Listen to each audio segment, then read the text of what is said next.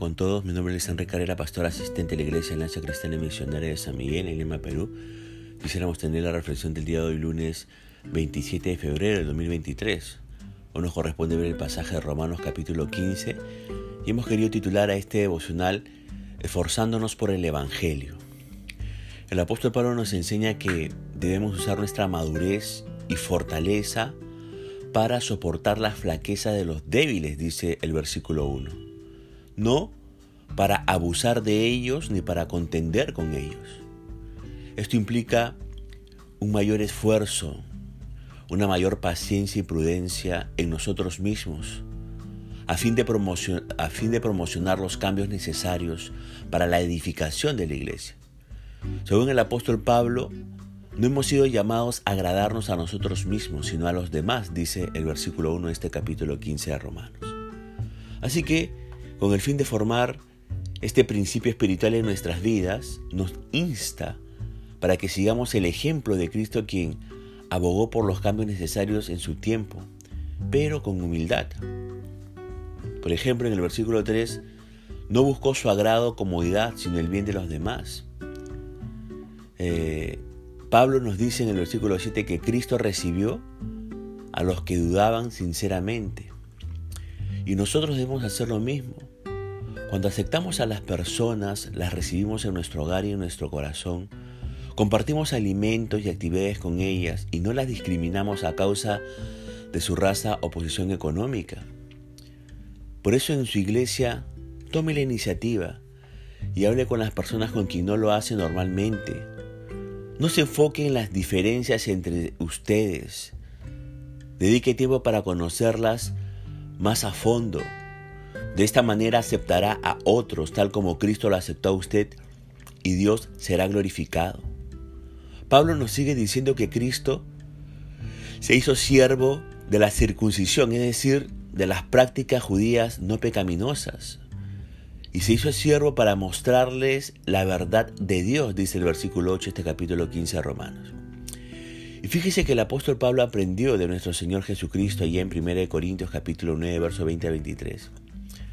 Debemos hacernos siervos, es decir, hacernos sumisos, tener disposición, pasión y responsabilidad y respetar costumbres no pecaminosas de nuestra iglesia.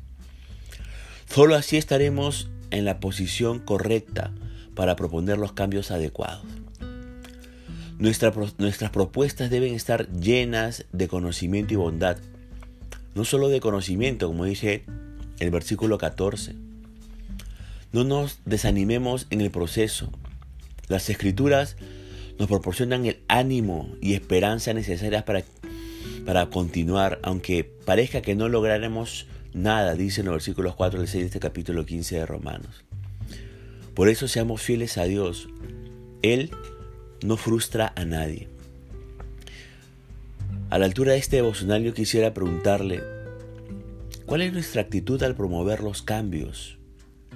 ¿Con qué actitud promovemos cambios, ya sea a nivel de las células o a nivel quizás mayores en la iglesia? ¿Servimos a la manera de Cristo? ¿Servimos a la manera que Cristo sirvió en esta tierra?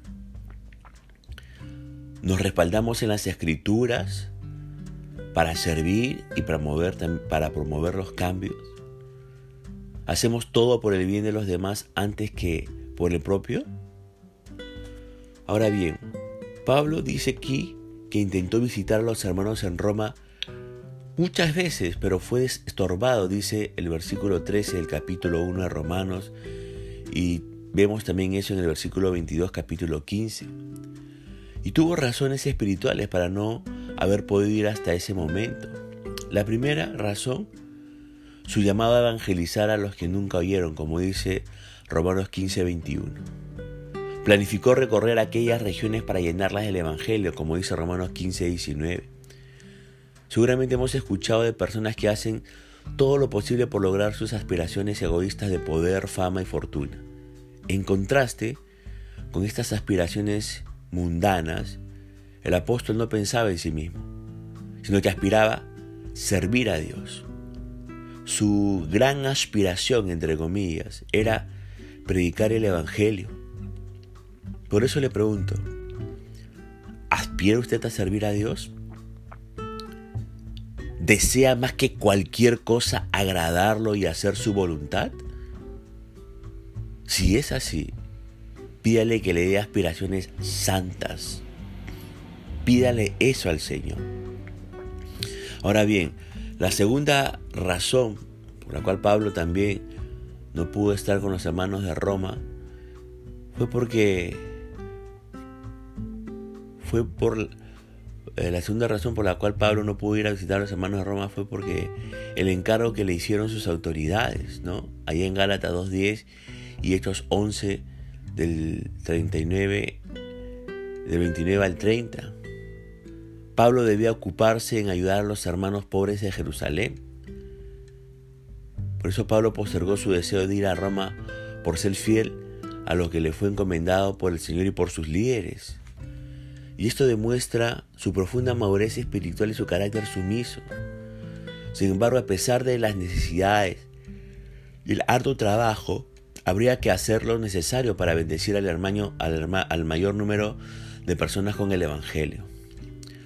Al no poder ir hasta Roma muchas veces Pablo procuró estar presente a través de una carta, la cual ha sido de bendición para muchas generaciones en el mundo entero hasta hoy. No sabemos cuánto es capaz de hacer Dios con un poco de nuestro esfuerzo. Ahora recordemos que debemos ser fieles con lo que tenemos hoy, escuchar el consejo de nuestros pastores y discipuladores. Cuando es así, no existen demoras en el plan de Dios, solo oportunidades de ser bendición en diversas maneras. Pregunto, ¿es fiel en su iglesia local? ¿Obedece a sus líderes espirituales? Ahora, en el versículo 30 de este capítulo 15 de Romanos nos damos cuenta de que nuestro tiempo de oración no solamente sirve para recibir consuelo divino o para reflexionar o dar gracias o hacer peticiones a Dios. Aquí Pablo exhorta a los creyentes a unirse a su, entre comillas, lucha mediante la oración. La oración es un arma que todos los creyentes debemos usar para poder interceder por otros. Muchos de nosotros conocemos a creyentes que viven en lugares difíciles con el propósito de predicar el Evangelio. Una manera de unirnos a ellos en sus luchas es apoyarlos económicamente, sí, pero nuestras oraciones por ellos son otro apoyo crucial para los que se encuentran compartiendo el Evangelio en otros lugares. Los misioneros, como los conocemos nosotros, desean fervientemente las oraciones de quienes los respaldan en su labor. Por eso le pregunto para terminar este devocional. ¿Está luchando junto con los misioneros del Evangelio en sus oraciones? ¿Los tenemos presentes a estos misioneros y oramos por ellos para que Dios pueda bendecirles de manera integral sobre todo? Le conceda ese crecimiento espiritual que, tanto ellos necesitan para ser de bendición a muchas personas. Oremos por los misioneros que tanto necesitan nuestras oraciones. Punto final para devocional del día de hoy, deseando que la gracia y misericordia de Dios sea sobre su propia vida. Conmigo será Dios hasta una nueva oportunidad y que el Señor le bendiga.